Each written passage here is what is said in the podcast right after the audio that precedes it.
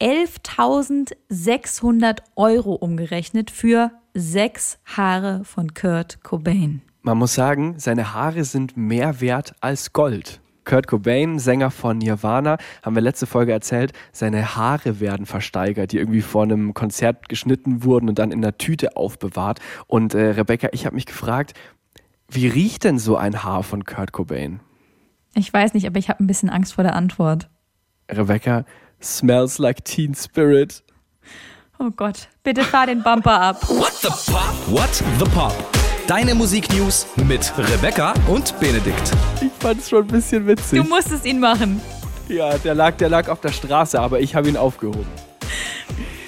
So, hallo, äh, nach diesem fantastischen Einstieg, äh, hallo zu dieser neuen Folge von What the Pop. Oh Gott, oh Gott, äh, oh schön, Gott. dass ihr da seid und mit uns äh, auf die Pop-News der Woche zurückschaut. An diesem äh, langen Wochenende, das ja jetzt uns bevorsteht. Und wir haben heute auch eine richtig, richtig volle Sendung. Wir haben viele Themen und äh, dadurch, dass das Wochenende lang ist, habt ihr vielleicht auch ein bisschen mehr Zeit, um euch alles in Ruhe anzuhören. Benedikt, wir sollen uns ja immer vorstellen und normalerweise musst du das immer machen, weil ich das immer irgendwie nicht so gut kann wie du. Und jetzt hast du aber wir gesagt und so weiter. Und jetzt versuche ich das jetzt mal. Achtung. Ja, bitte. Ähm, mir gegenüber, also zugeschaltet, ist Benedikt, Benedikt Wiele. Er ist ähm, Musikredakteur bei SWR 3 und ähm, macht mit mir gemeinsam, mein Name ist Rebecca Rothrian, ich bin Musikliebhaberin und Mitarbeiterin bei SWR 3, äh, diesen kleinen Podcast und wir freuen uns sehr, dass ihr einschaltet und zuhört und wir schauen immer mit euch gemeinsam zurück auf die Pop-News der Woche. Wie war das? Und jetzt, ja, perfekt war das. Jetzt sind wir alle auf dem, auf dem gleichen Stand. Alle, die heute zum ersten Mal hier reinschalten und zufällig über diesen Musikpodcast gestolpert sind. Hallo, schön, dass ihr da seid. Und jetzt kennt ihr uns, wisst Bescheid.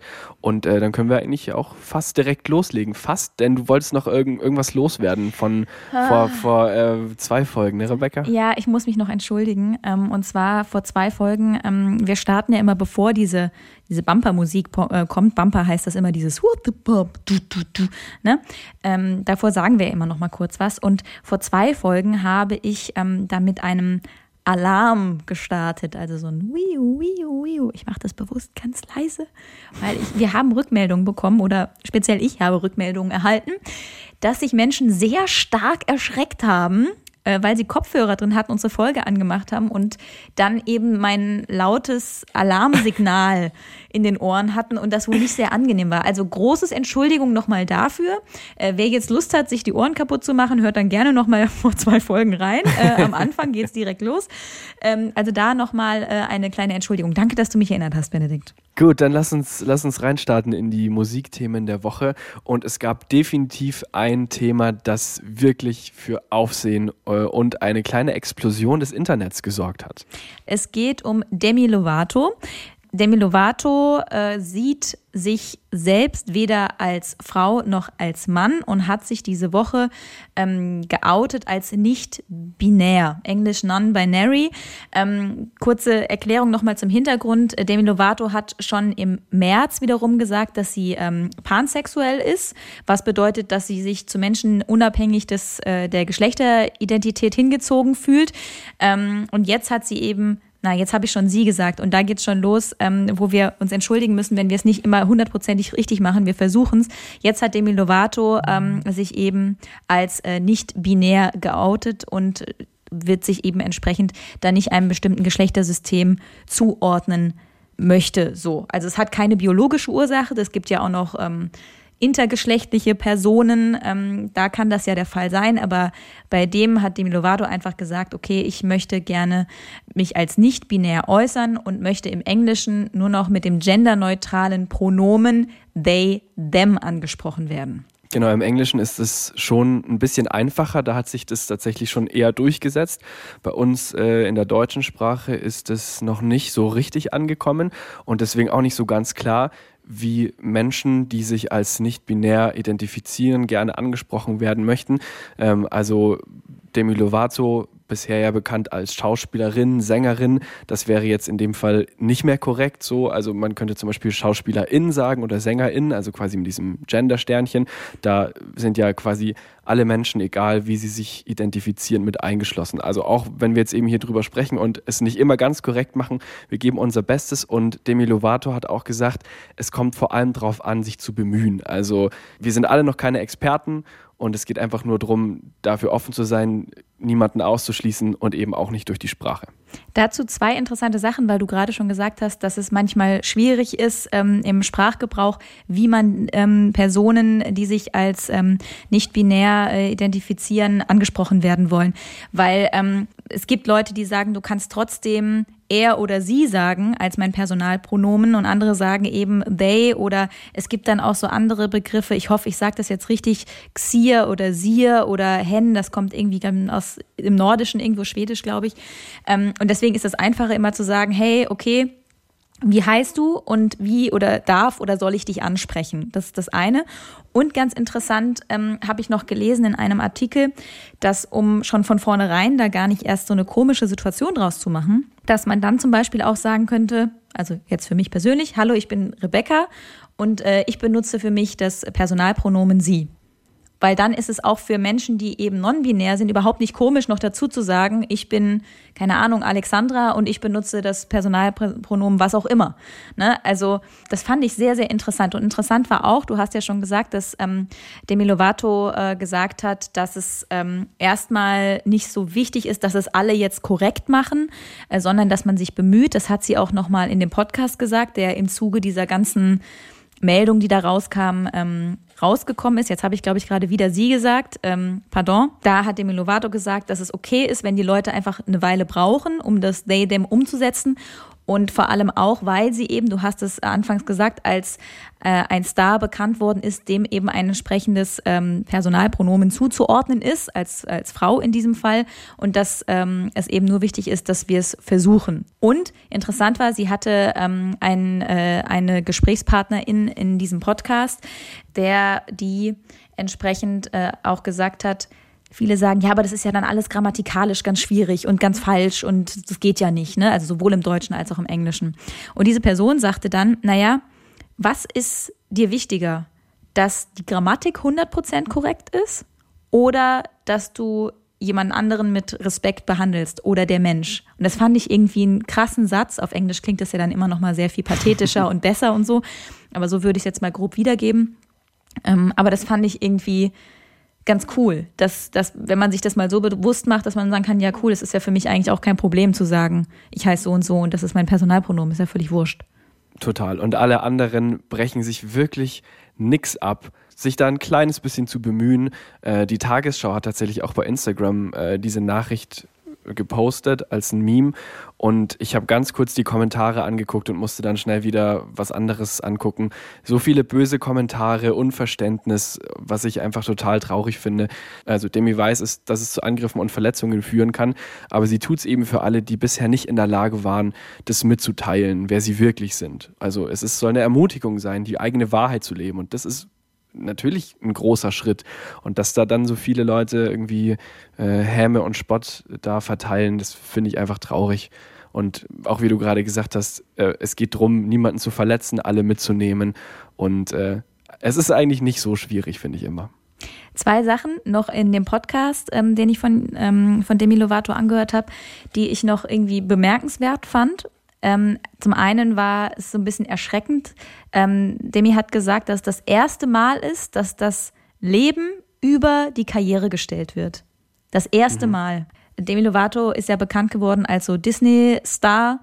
Und ähm, ich finde das schon krass, wenn jemand erst an so einem Punkt im Leben dann sagen kann, okay, das ist jetzt das erste Mal, dass ich mich um mich kümmere. Und weil es ja auch darum geht, äh, Sprache und wie auch immer, es gibt wohl eine Ausnahme für Demi Lovato, die gemacht werden soll. Ähm, und zwar beim Beispiel Cowboy oder Cowgirl.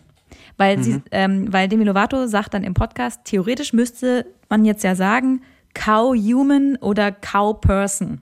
Mhm. Und sie findet, das klingt irgendwie nicht cool. Und deswegen ähm, sagte Demi Lovato dann, in dem Fall, wenn es um Cowgirl oder Cowboy geht, würde, ähm, würde Demi Lovato dann gerne entscheiden, je nachdem, worauf sie gerade Bock hat, wie, ähm, wie man das dann entsprechend äh, bezeichnet für sie. Das fand ich irgendwie so ganz nett und zeigt halt, was du am Anfang gesagt hast, noch, dass äh, weder Demi Lovato da aktuell in ihrer Situation Experte im Thema ist, noch dass wir das sind. Das wollen wir auch gar nicht äh, beanspruchen, aber ihr merkt vielleicht, äh, wir versuchen es ähm, gerade.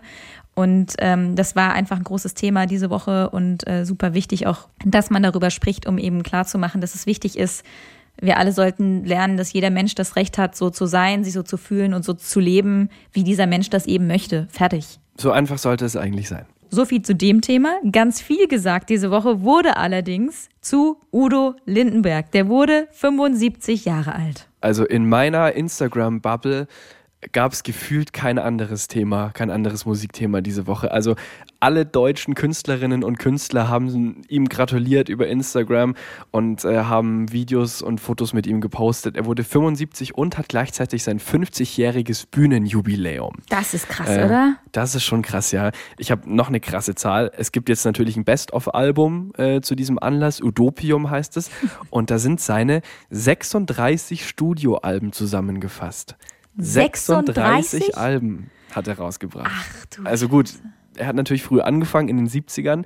Udo Lindenberg gilt ja quasi als ja, Wegbereiter der deutschen Rockmusik. Also mhm. er war der erste deutsche Rocker, kann man eigentlich sagen. Und er kämpft schon immer seit den 70ern für, ähm, er sagt, bunte Republik Deutschland, also äh, ne, für eine bunte Gesellschaft, für eine offene Gesellschaft und ist auch bekannt für sein Engagement in vielerlei Hinsicht, da komme ich gleich noch zu.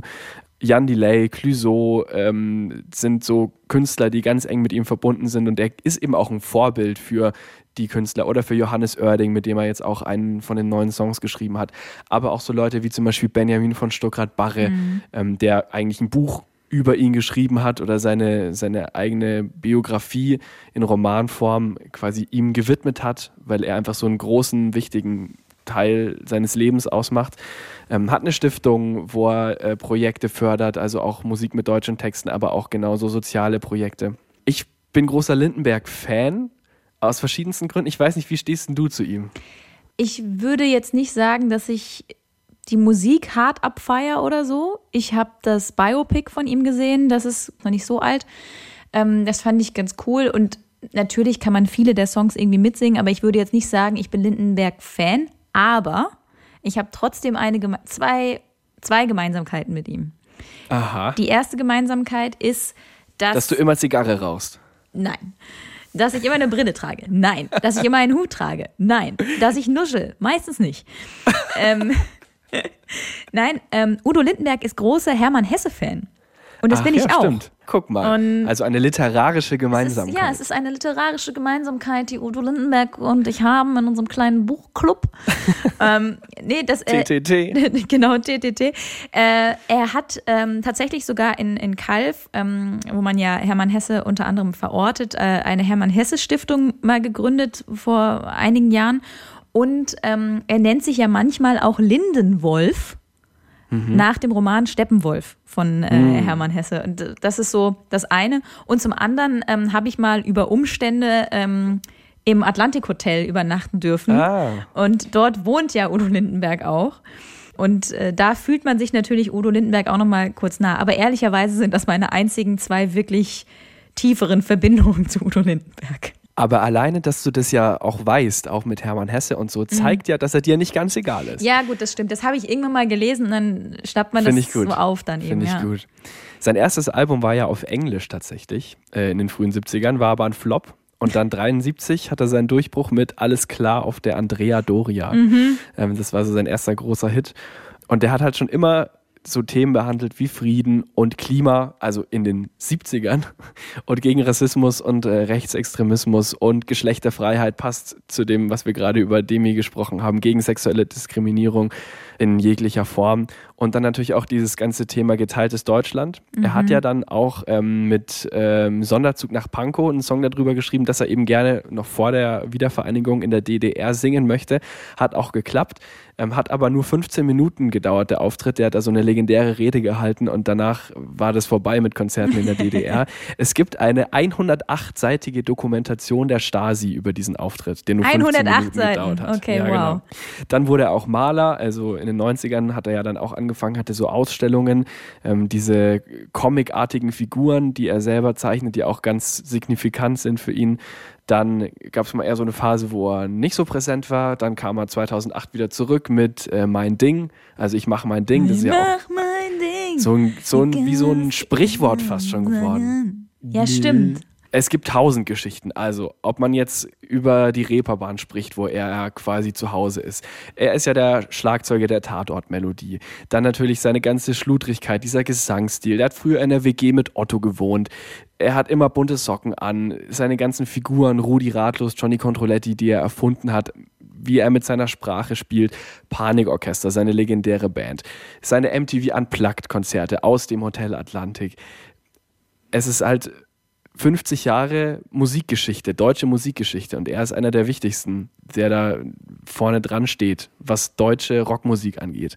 Und ähm, gerade seine MTV Unplugged-Alben finde ich, also weil du vorhin auch schon gesagt hast, du kannst mit der Musik vielleicht nicht so viel anfangen. Klar, das ist, ist es ein total krasser Stil und ich kann es auch verstehen, wenn manche Leute sagen, sie können damit nichts anfangen. Und es ist auch nicht alles gut. Ich meine, bei 36 Alben, äh, dass Dann da darf auch mal nur, was dabei sein, was nicht so ist.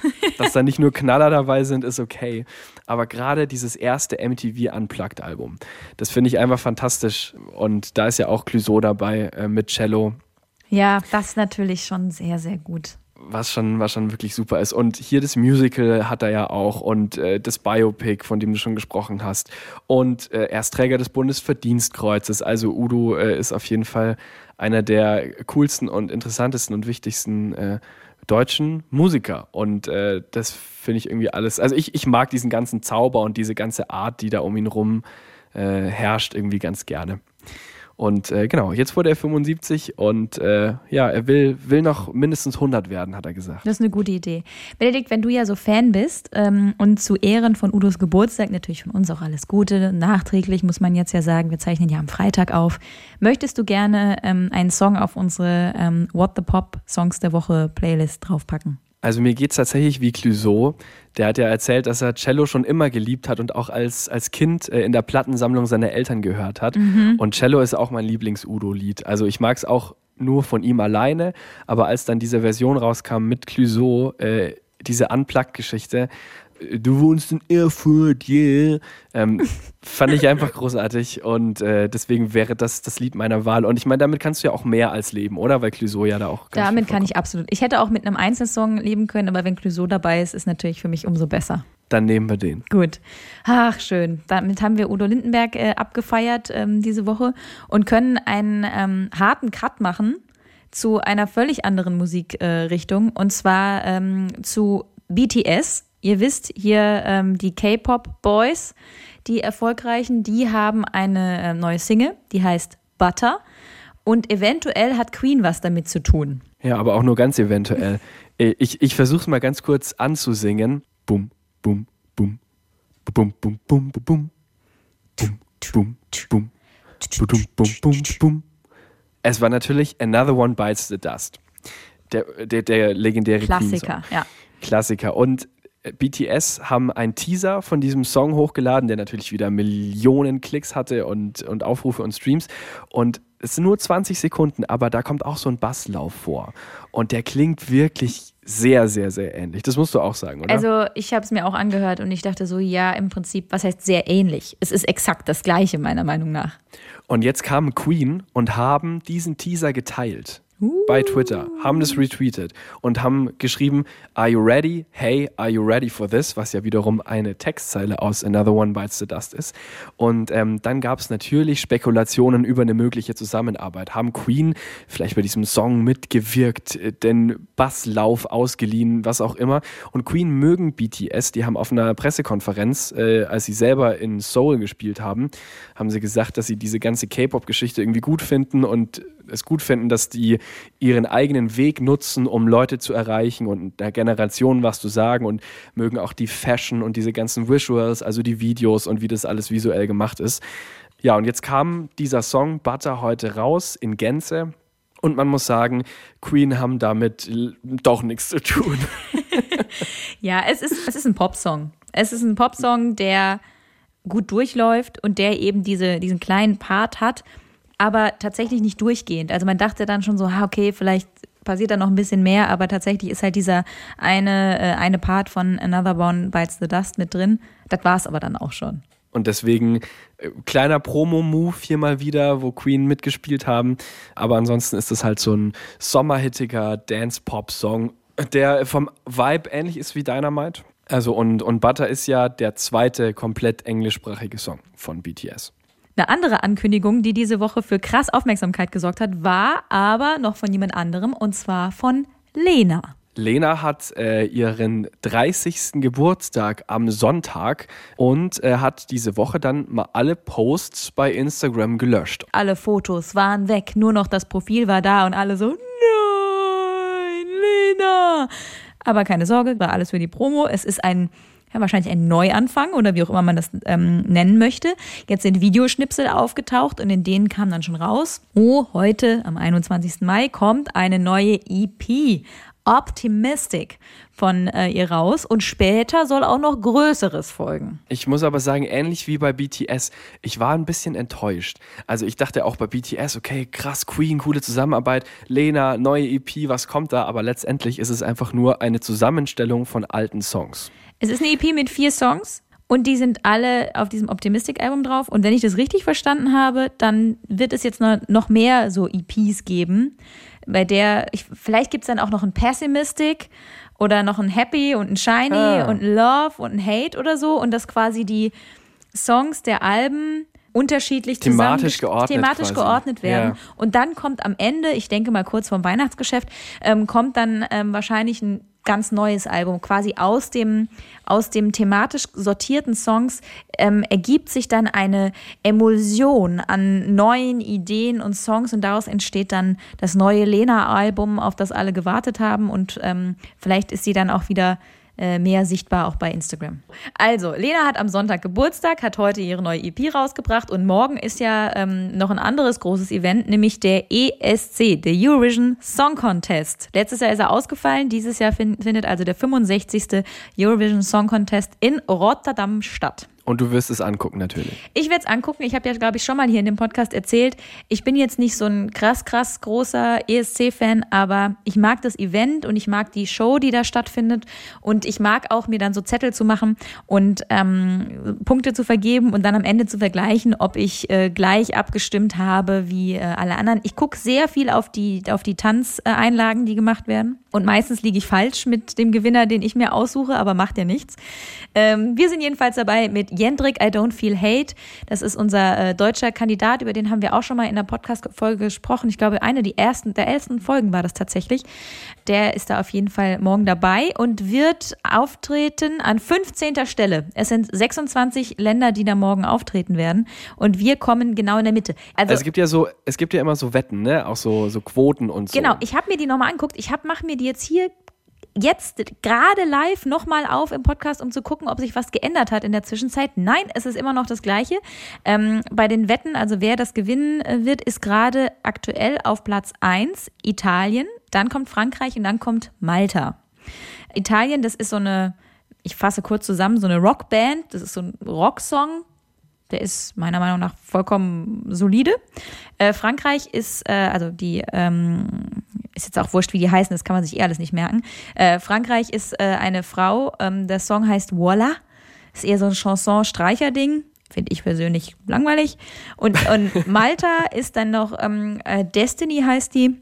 Das ist eine Frau, die finde ich, die hat eine sehr starke Stimme. Das ist so ein Rhythmusding. So dancy, aber auch so ein bisschen Saxophon. Ja, also da muss man, ich glaube, beim, beim Eurovision Song Contest musst du immer die Show dazu sehen. Nur dann funktioniert das Ganze. Das hat irgendwie seine eigene, seine eigenen Regeln, das Ganze. Dieses Jahr sowieso ja noch mal ein bisschen anders. Australien zum Beispiel macht ja auch mit. Und äh, die sind aber nicht vor Ort, sondern machen mit einem, mit einem Video mit. Aber ja, was aus Corona-Gründen natürlich. aus Corona-Gründen. ne? Die, Weil die, sind aber halt ausgeschieden jetzt im Halbfinale. Also die machen, die sind jetzt nicht dabei morgen mehr. Äh, aber eine ähm, Band aus Island, da gab es einen Corona-Fall und die äh, sind jetzt trotzdem dabei, allerdings mit dem aufgezeichneten Auftritt von irgendeinem Halbfinale oder so. Hm, okay. ähm, also die sind nicht live auf der Bühne dann. Und eigentlich wäre ja auch der Sieger von 2019 aufgetreten, Ja. Duncan Lawrence, aber der hat jetzt auch Corona. Also der wird nicht auftreten. Also es, es gibt wohl eine reduzierte Anzahl an Zuschauern, aber natürlich alles unter strengen Auflagen und alle werden getestet.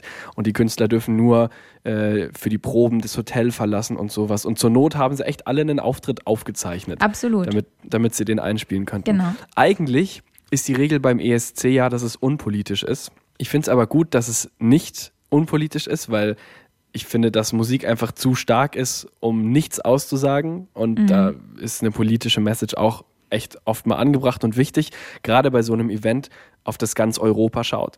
Ähm, und zum Beispiel darf Belarus nicht teilnehmen, weil die Gruppe, ähm, die aufgetreten wäre, wohl Lukaschenko unterstützt und sich mit ihrem Song sogar über die Proteste lustig gemacht haben soll. Und auch ähm, der Auftritt von Russland ist äh, politisch aufgeladen.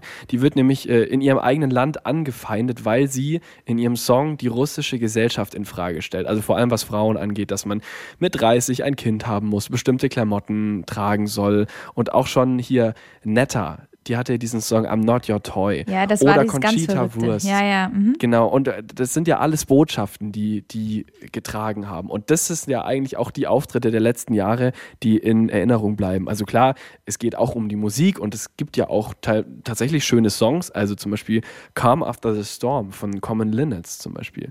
Der läuft ja auch heute noch im Radio und das ist ja auch ein ESC-Song. Oder der ist ja wirklich sehr, sehr schön. Oder hier ähm, Michael Schulte, Satellite, das sind ja wirklich auch gute Pop-Songs, die wir jetzt mit Deutschland hatten in den letzten Jahren. Ähm, aber ich finde es eben auch gut, wenn da trotzdem auch mal ein bisschen mehr dahinter steckt als nur gute Laune und, äh, und wir haben alle Spaß miteinander. Ich würde vorschlagen, wir packen jetzt keinen Song auf die Playlist, um nicht irgendjemanden zu beeinflussen. Jendrik ist ja schon ein bisschen länger drauf auf der Playlist. Ähm, und äh, nächste Woche sprechen wir natürlich dann äh, darüber, wer den ESC gewonnen hat. Und ähm, dann werden wir wahrscheinlich den Gewinnersong auch draufpacken, je nachdem. Ähm, und da gucken wir und halten euch natürlich auf dem Laufenden. So, so viel zum ESC. Samstag 21 Uhr geht's los. Vor drei Jahren ist äh, Avicii gestorben, der schwedische DJ mit 28 Jahren. Äh, es ist bekannt, er hatte gesundheitliche Probleme und äh, ziemlich starke Depressionen. Und jetzt wird äh, in Stockholm ein Veranstaltungszentrum umbenannt und zwar in Avicii Arena zur Erinnerung an ihm und äh, ihm zu Ehren und auch als äh, Zeichen im Kampf gegen psychische Krankheiten. Sein Vater äh, hat eine Stiftung gegründet, die sich eben genau mit diesem Thema beschäftigt. Und der sagt, dass Avicii sehr stolz wäre, dass diese Arena jetzt nach ihm heißt. Der hat da vor neun Jahren selber gespielt. Und äh, der Vater hofft eben, dass diese Arena jetzt quasi so ein Symbol für dieses Thema auch werden kann. Und anlässlich dessen wurde ähm, eine Orchesterversion von For a Better Day von Avicii aufgenommen. Ähm, gesungen hat da so eine 14-Jährige, den Namen habe ich jetzt gerade nicht mehr ähm, ganz auf dem Schirm. Ella Tiritiello. Dazu ist er der Musikredakteur, Leute, jetzt wisst ihr Bescheid. Jedenfalls das, ähm, diese Orchesterversion. Und ähm, Avicii, das ist ja so Dance-Musik und so. Das kann man jetzt mögen oder nicht mögen. Aber diese Version, die ist wirklich richtig, richtig cool. Deswegen würde ich sagen, lass uns die auf jeden Fall auf die Playlist packen vom ähm, Philharmonischen Orchester Stockholm. Äh, For a Better Day zusammen mit wem nochmal? Ella Tiritiello. auf die Playlist What the Pop Songs der Woche auf jeden Fall. Also ich finde das eine sehr coole Sache, dass das äh, da gemacht wird, weil das ein wichtiges Thema ist, das ähm, viel zu wenig äh, heutzutage noch sichtbar ist und ähm, deswegen ist es cool, da so ein Zeichen zu setzen. Dann gab es diese Woche noch Neues aus der Welt der Biopics. Und zwar stehen äh, zwei neue Biopics quasi äh, in den Startlöchern, kommen früher oder später raus. Eines, das später rauskommt, ist das von Cher. Ähm, Pop-Ikone und Diva und Schauspielerin, Sängerin. Die wurde diese Woche 75 Jahre alt. Auch? Und Ui. auch, ja, ja, ist eine richtig heftige Geburtstagswoche. und, ähm, und da hat sie eben auch im Zuge dessen angekündigt, dass Arbeiten an ihrem Biopic laufen. Ähm, gibt noch keinen Namen, aber es geht natürlich um ihr Leben und ihre Karriere. sie hat ja auch wirklich ein spannendes Leben, so als Musikerin, also und als, als Modeikone, als Schauspielerin, die ist ja Diva auf verschiedenen, in verschiedenen Bereichen eigentlich äh, bekannt. Da kennen die meisten sie wahrscheinlich von. Ich finde es schön, dass du diese, diese Stimme im Hals, die sie ja, Ja. hat, dass du die richtig gut nachgemacht Natürlich. hast. Ich bin Cher. Sehr gut, sehr gut.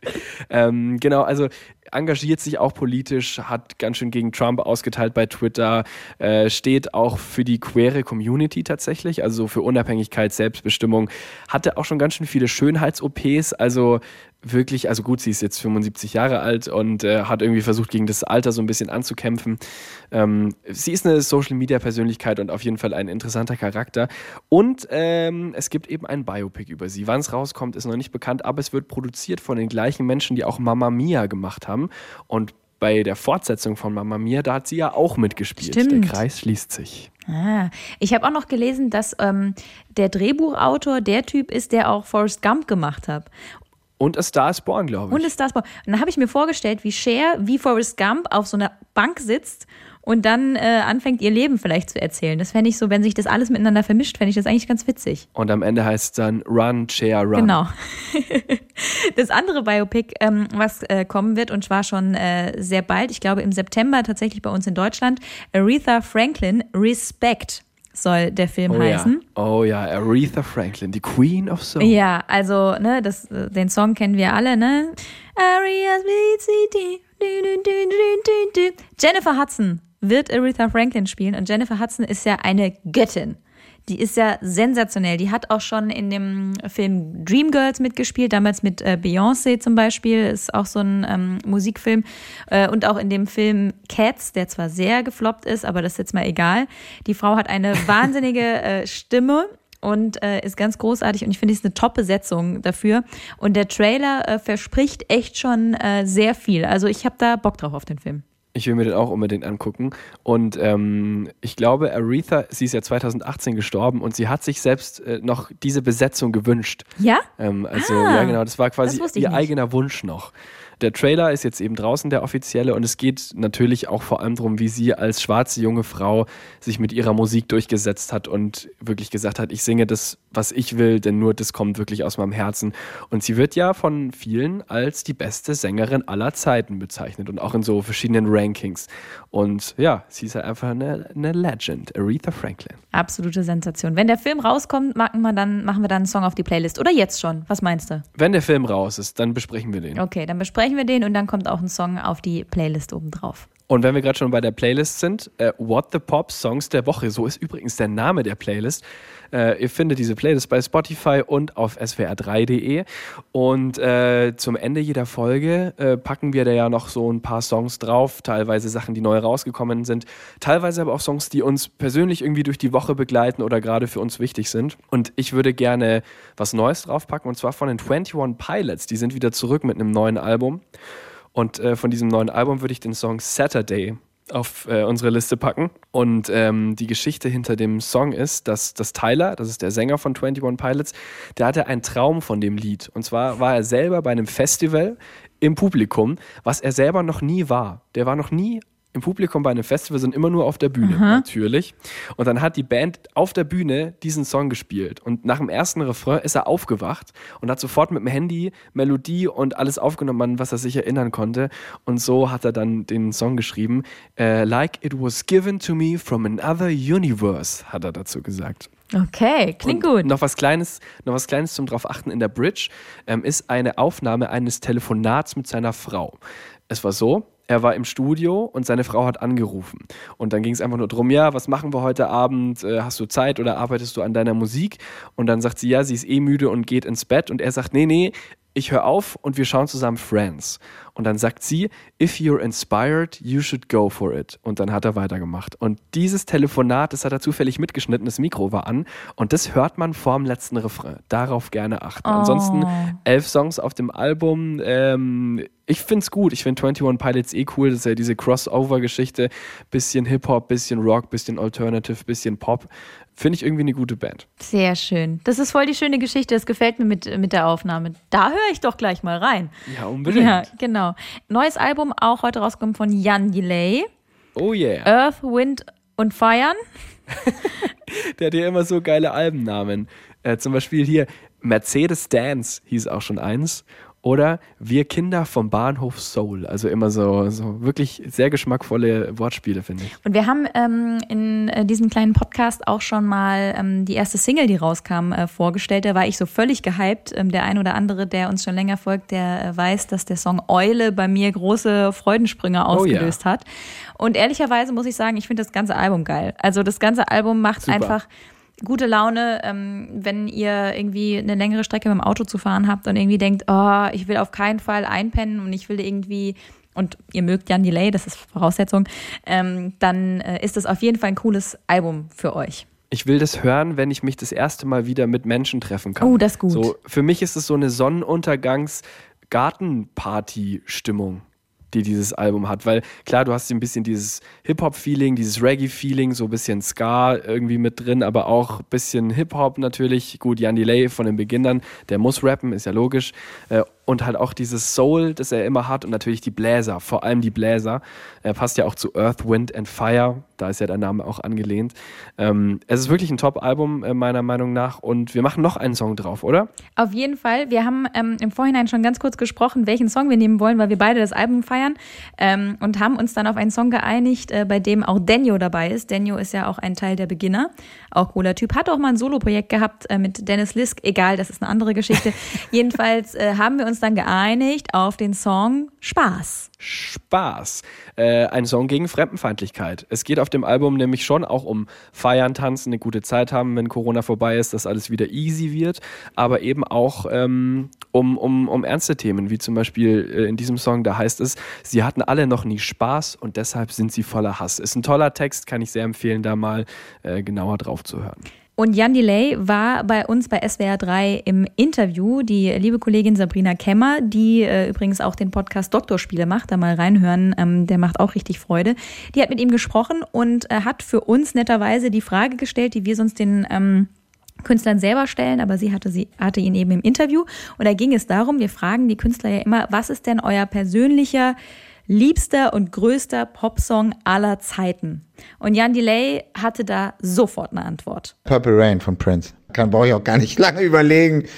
Und ich kann verstehen, dass jeder da einen anderen Song sehen oder sagen würde und wieso was der mit Beatles? Das kannst du doch nicht sagen.